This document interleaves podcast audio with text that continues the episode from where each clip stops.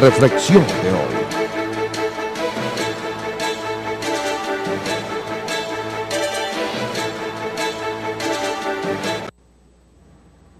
Amigos míos, dos cosas me han traído a construir mentalmente mi reflexión.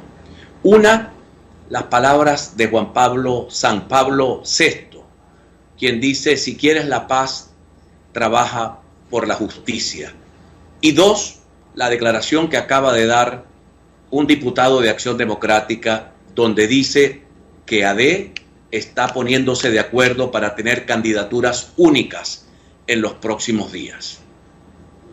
Vean, la justicia y lo que está pasando en Acción Democrática creo que son ejemplos de lo que se debe hacer. ¿A qué me refiero con eso?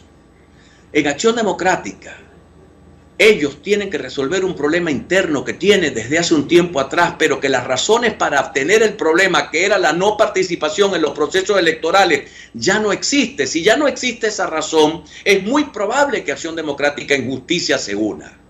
Ahora, en Venezuela tenemos graves problemas de fractura en la oposición política.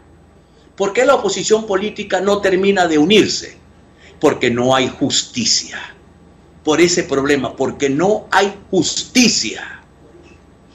Hemos dicho que en todo el país debe resolverse el tema de las múltiples candidaturas. Bueno, el PSV lo resolvió con unas primarias.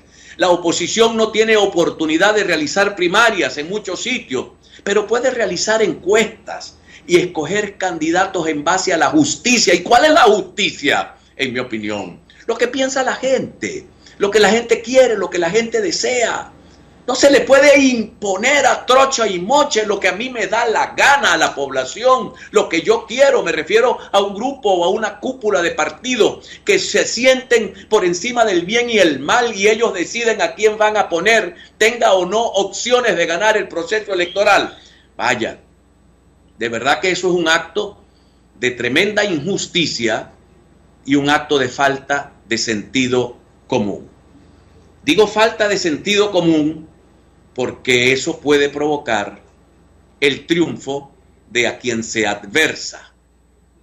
Eso le da ventaja a quien se adversa.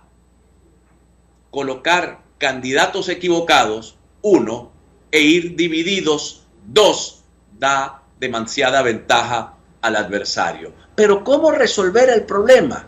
Hoy es el día 13 ya no da tiempo a hacer primarias en muchos municipios del estado Zulia. Pero yo me pregunto, por ejemplo, ¿por qué en Lagunilla dejaron por fuera a Jorge Cortés? ¿Por qué no aceptaron que Jorge Cortés fuese una primaria?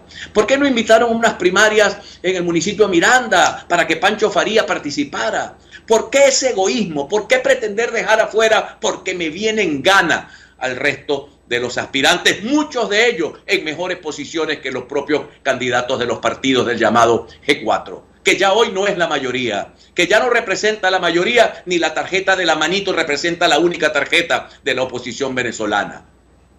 No se puede, mis queridos amigos, no se puede escurrir el bulto, no escuchar a los ciudadanos, no escuchar a la población. Nosotros vamos a hacer como nos da la gana porque nosotros somos ¿qué? ¿Qué, mis queridos amigos? ¿Qué somos? ¿Qué somos? Somos los que hemos venido cometiendo torpeza en torpeza desde después del 2015.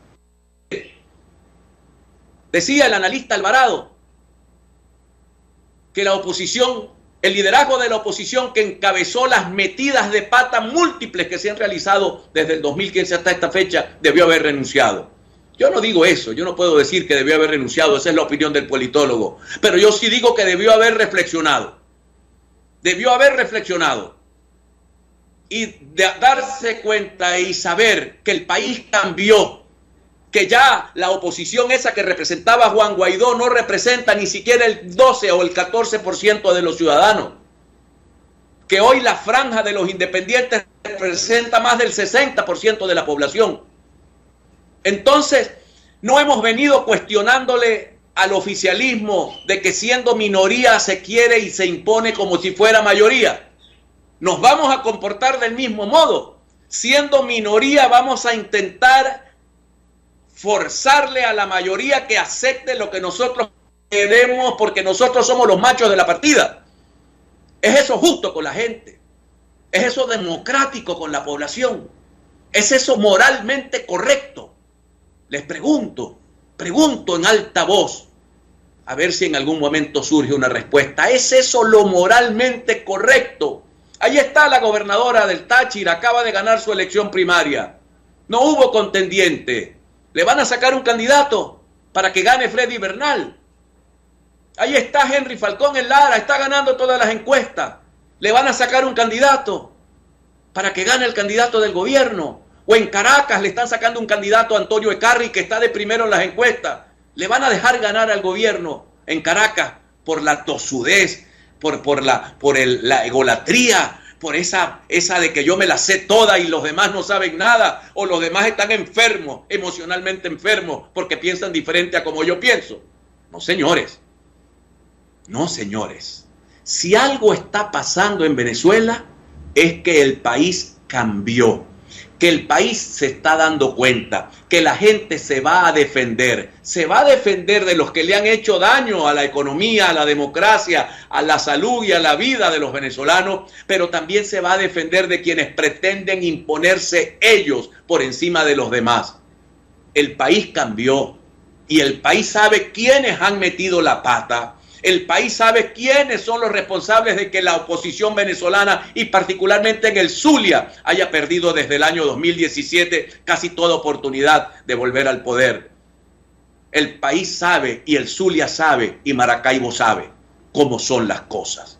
Por eso yo los llamo a la rectificación, los llamo a la conversación, los llamo al diálogo. Si son capaces de dialogar con el gobierno en México, ¿cómo es que la oposición no puede dialogar entre ellas en el Zulia o en Maracaibo o en Lagunillas? ¿Cómo es que no lo puede hacer? ¿O es que nos merecemos lo que tenemos? Yo aspiro que no.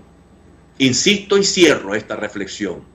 Llamo a la reflexión, llamo a la unidad, pero no al chantaje de la unidad llamo al chantaje real, al perdón, llamo a la discusión real y al diálogo real.